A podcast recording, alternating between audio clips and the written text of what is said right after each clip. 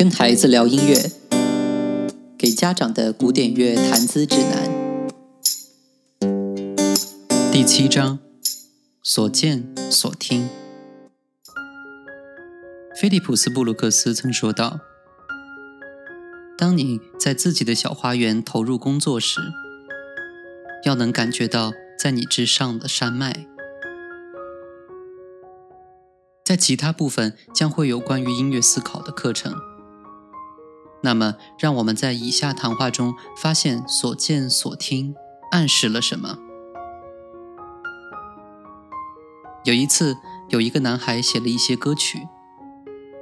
当人们问他怎么做到的时候，他回答说：“他的歌曲创作来自大多数人不曾注意的思想。”我们已经讨论过思想，以及怎么表达思想。如果一个人将自己拥有的纯粹思想储存，并且能够把这些思想正确的表达出来，当时机成熟的时候，他就能创作出小曲子，或者许多其他的东西。因为所有的事物都由思想组成，诗歌是被储存的。用文字表现的思想，了不起的教堂，例如位于英格兰温彻斯特的那座，或者位于德国科隆莱茵河畔的那座，是被储存的用石头表现的思想。画作和雕塑也是一样，它们是储存在画布上和大理石中的思想。简而言之，我们通过观察伟大的事物来学习最细微的知识。我们从诗歌、建筑以及类似的事物了解到，它们甚至是更普通的事物，比如一个整洁的花园、一间整齐的房间、一节用心学习的课，甚至某人脸上的一个微笑一样。所有这些都来自于储存起来的思想。因此，我们可以给事物下一个定义。事物即是思想，事物是由思想组成的。即使你现在不能完全明白这一点，但坚持它，随着年龄的增长，这个事实会越来越清楚，它会变得明晰。没错，就是“明晰”这个词，它来源于另一种语言，意思是光明。现在你对事物的理解越深，你拥有的关于他们的知识就越多，内心的光也越来越亮。从这一点，你可以明白，将无知与黑暗相比较是多么的恰当。因此，正如我们在前一次谈话中说到的，我们可以从诗歌、建筑、绘画、雕塑和更普通的事物中学到。音乐是用美丽的音调述说着储存的思想。现在，让我们留意到其中最有价值的部分。如果诗歌、雕塑以及其他所有美丽的事物都是由储存的思想组成的，那么通过学习这些事物，我们应当能够说出是什么样的人想出，或者说创造出这些思想的。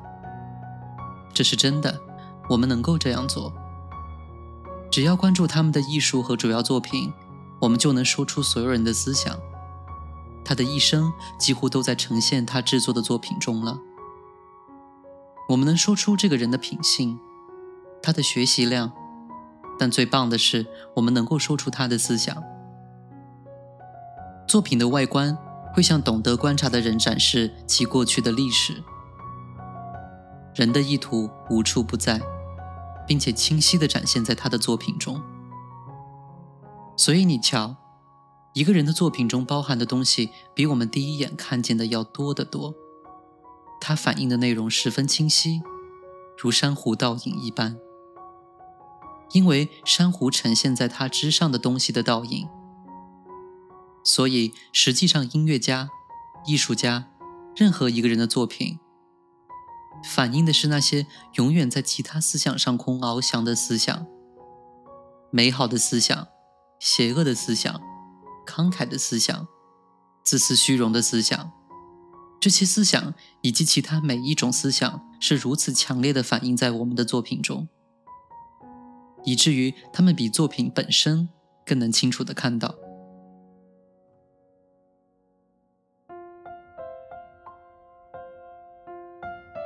过在我们面前的一位艺术家的作品，我们可能不仅发现艺术家所作所知，还能知道他有什么感觉，甚至他不想说的东西。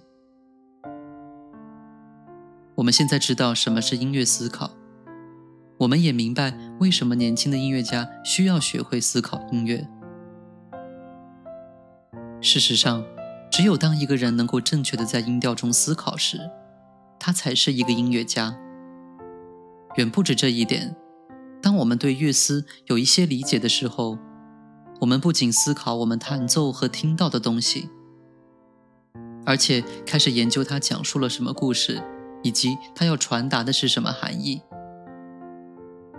我们开始在音乐中寻求作曲家的思想和意图，而且渐渐的，甚至是在我们知道之前。我们开始找出作曲家拥有怎样的头脑和心灵。我们开始真正的从他留下的作品中研究他的品质。